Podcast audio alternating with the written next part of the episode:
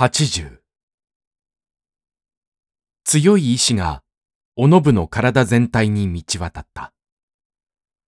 朝になって目を覚ました時の彼女には、強打ほど自分に縁の遠いものはなかった。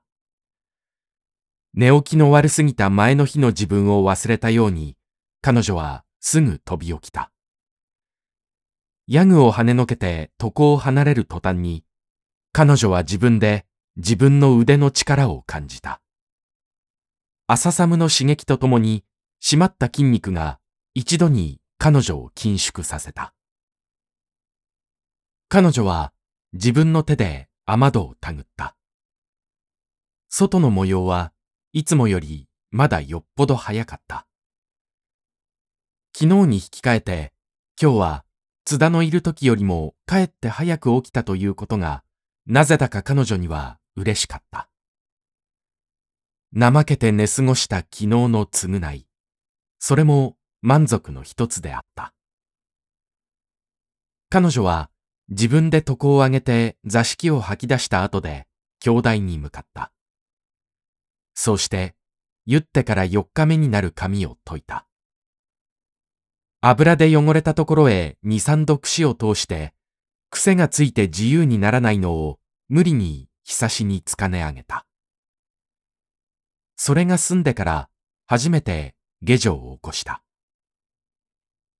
食事のできるまでの時間を下女と共に働いた彼女は、禅に着いた時、下女から、今日は大変おはようございましたね、と言われた。何も知らないおときは、彼女の早起きを驚いているらしかった。また、自分が主人より遅く起きたのをすまないことでもしたように考えているらしかった。今日は旦那様のお見舞いに行かなければならないからね。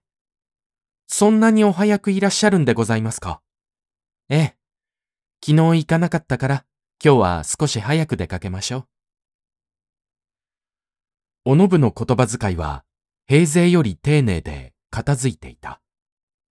そこにある落ち着きがあった。そうしてその落ち着きを裏切る息があった。息に伴う花壇も遠くに見えた。彼女の中にある心の調子がおのずと態度に現れた。それでも彼女はすぐ出かけようとはしなかった。たすきを外して盆を持ったおときを相手にしばらく岡本の話などをした。元を世話になった覚えのあるその家族は、おときにとっても興味に満ちた題目なので、二人は同じことを繰り返すようにしてまで、よく彼らについて語り合った。ことに津田のいない時はそうであった。というのは、もし津田がいると、ある場合には彼一人がのけ者にされたような変な結果に陥るからであった。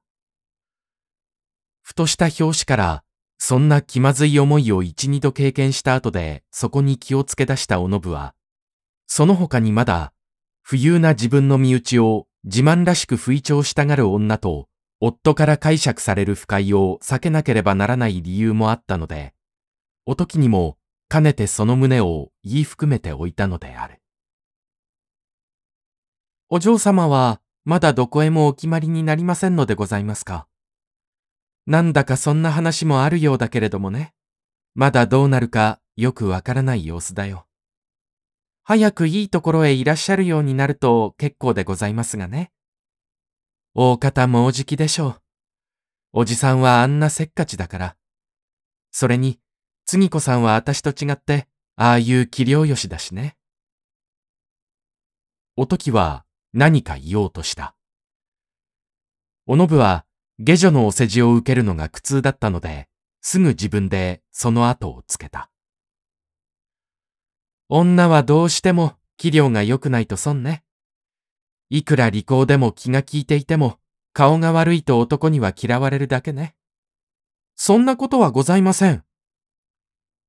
おときが弁護するように強くこう言ったので、おのぶはなお自分を主張したくなった。本当よ。男はそんなものなのよ。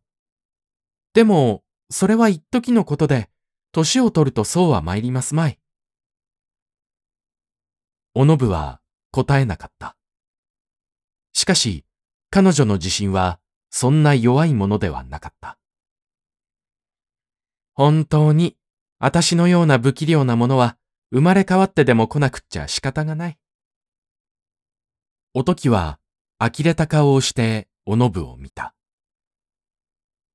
奥様が不器量なら、私なんか何と言えばいいのでございましょう。おときの言葉はお世辞でもあり、事実でもあった。両方の度合いをよく心得ていたおのぶは、それで満足して立ち上がった。彼女が外出のため着物を着替えていると、外から誰か来たらしい足音がして、玄関のベルが鳴った。取り次ぎに出たおときに、ちょっと奥さんに、という声が聞こえた。おのぶは、その声の主を判断しようとして、首を傾けた。